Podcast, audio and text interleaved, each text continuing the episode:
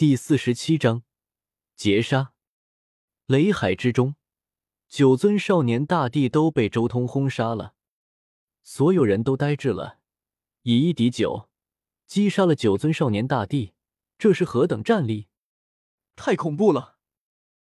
每一尊大帝都如此强势，为什么会任由别人压迫自己？按理来说，应该是极道的爆发才对，为何会这样？许多人不解。古之大帝不可欺，即便作化了，留下的道行也是至尊无上的，没有人可以亵渎。为什么九尊大帝一起上，却被眼前这尊霸王如此轻而易举的击杀了？不合理啊！按理来说，面对这种情况，大帝应该能爆发出神境才对。有知道的多的前辈颤抖的开口了，虽然他从未见过这等天劫。但按照他对大地遗留下来的东西的研究，大地的虚影绝不可欺，就算被压制了，也绝对会突然爆发出神境。只有一种可能，那就是霸王也身处神境，甚至对神境的体悟还在少年大帝之上，而且他可能还拥有九秘阶字秘。以神境触发阶字秘，同境界的大帝就算也进入神境，只要没有阶字秘。同境界也拼不过他，接引使轻叹道：“能证到大地的，不仅仅是自身的天资和战力强大，更是因为他们都是聪明人。如果地路争锋的时候碰到对手突然进入神境，甚至触发阶字秘，他们肯定避其锋芒，等待对手神境结束再上。但可惜，这里不是地路争锋，而是天劫，他们避无可避。”而且最重要的是，周通经历过那刹那间的鱼化龙，永驻神境状态之后，他本身对神境的感悟极高。神境领域方面，古往今来无数大帝、古皇至尊能在圣人王阶段超越他的，只有那正道之后重新散去全部修为、重修一世再度正道的帝尊一人而已，前所未有。刚刚晋级圣人王，就能在神境方面接近大帝，难以想象。看到这里，戒隐使都不知道该如何评说了。古之未有，见所未见之事。然而天劫并未结束，或者说之前那些大地虚影，也只是一个开始而已。随着如雨般的仙光洒落下来，周通身上的伤势和消耗渐渐恢复。别看他击杀大地很简单，但其实那几击已经将他的精气神都抽干了。不过，如今得到了天劫之中的造化，又重新恢复过来。看来来到这里的那些大帝并不算太多，仅仅只有一地虚影。周通心中已经大致明白了许多。大地虚影并不是恒定的，而是要看那些大帝是不是真的来过这些地方。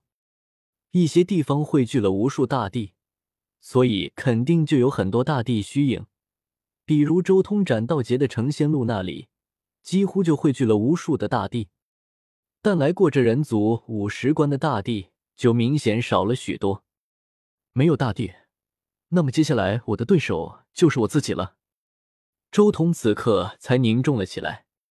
相比较以自身为对手，他更加喜欢打的还是大帝，因为对付少年大帝，他的优势太大了，可以说。只要不懂接字密的大帝，都已经没办法与他争锋了。但如果对手是自己的话，那就没那么简单了。轰！天劫狂暴，又有九道人形的闪电再现，他们长得和周通一模一样，浑身紫气冲霄，龙行虎步，气吞万里，向他们逼近而来。什么？所有人震惊。这不是霸王他自己吗？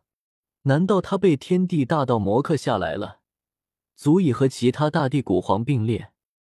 一想到此处，所有人都呆住了。那些投靠了帝天和古荒的天骄更是脸色苍白，没有一点血色。所有人都震惊，那代表着周通的人形闪电竟然还在大地古皇之后。这一幕难道代表着上苍也认可他要超越历代大地古皇吗？哈哈，这就是我们苍天霸体一脉。此事我们霸体定然能打破魔咒，正道成帝。不远处，霸体所占据的那颗星辰上传来大笑之声，那是苍家的圣人。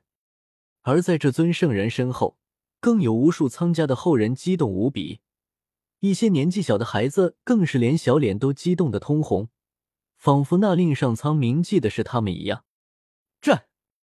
周通没有停息，直接向那天劫所演化的自己冲杀而去。天劫显化的周通。每一个都拥有十多种秘术，无一重复，而且威力丝毫不亚于周通自身施展此术的威力。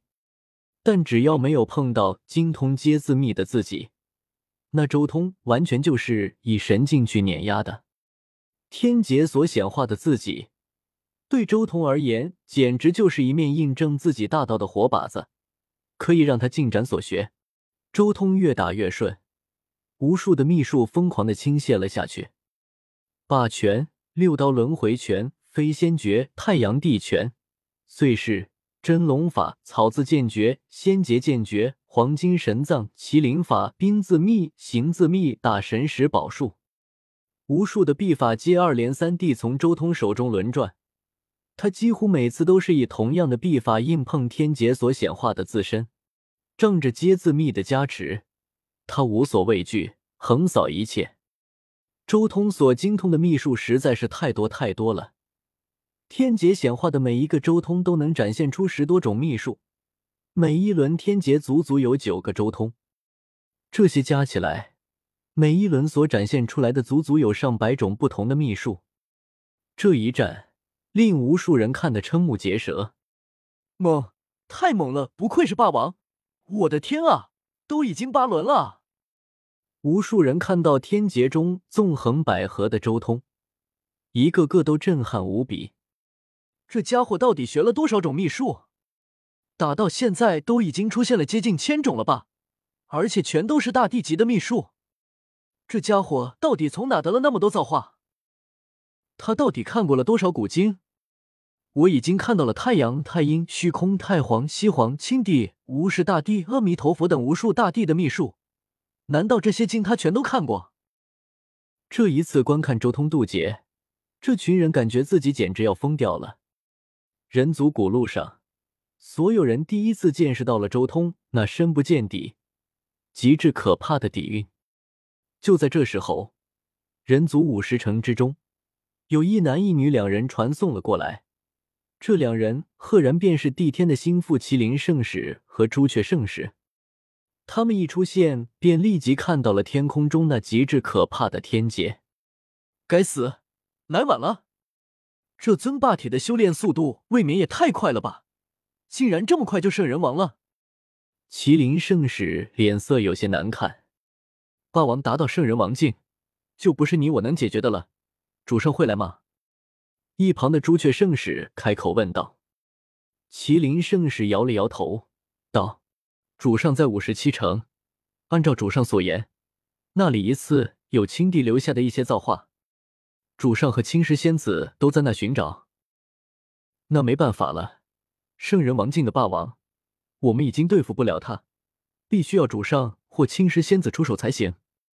朱雀圣使无奈，无妨，主上神机妙算，在来这里之前就已经赐予我一件阵图。我们在关键时刻给予他一击，让他万丈悬崖一脚蹬空。”麒麟圣使冷森森的说道。“不错，此人太过嚣张，竟然刚进入人族第一城的时候，就敢对主上的属下出手。自那时候起，就没有任何回转的余地了。”朱雀圣使也点了点头。